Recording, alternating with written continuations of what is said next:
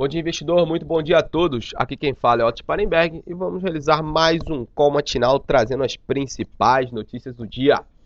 Ontem, seguimos o otimismo do exterior com o índice Ibovespa em uma nova sessão de forte alta, fechando depois de muito tempo acima dos 79 mil pontos.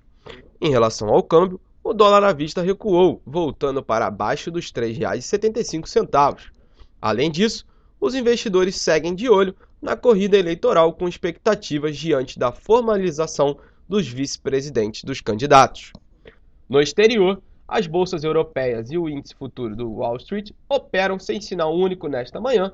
Na parte da tarde, destaque para o encontro entre o presidente da Comissão Europeia, Jean-Claude, e dos Estados Unidos, Donald Trump, às duas e meia, para tratar de questões tarifárias. Os contratos futuros de petróleo mostram ganhos nesta manhã, apoiados pelo relatório de estoque nos Estados Unidos, o API, divulgado ontem.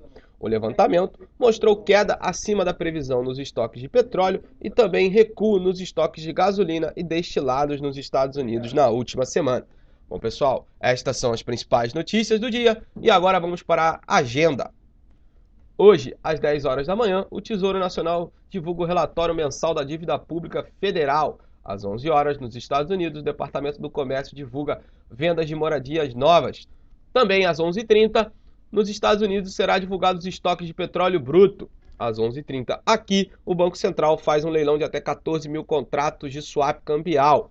Bom, pessoal, esta é a agenda do dia. Convido a todos a acessarem o nosso site www.ativeinvestimentos.com.br e também a nossa sala ao vivo comigo, com Felipe Fradinho e Lucas Claro trazendo as melhores oportunidades de day trade, swing trade do mercado. Você não pode perder. Bom dia a todos e bons negócios.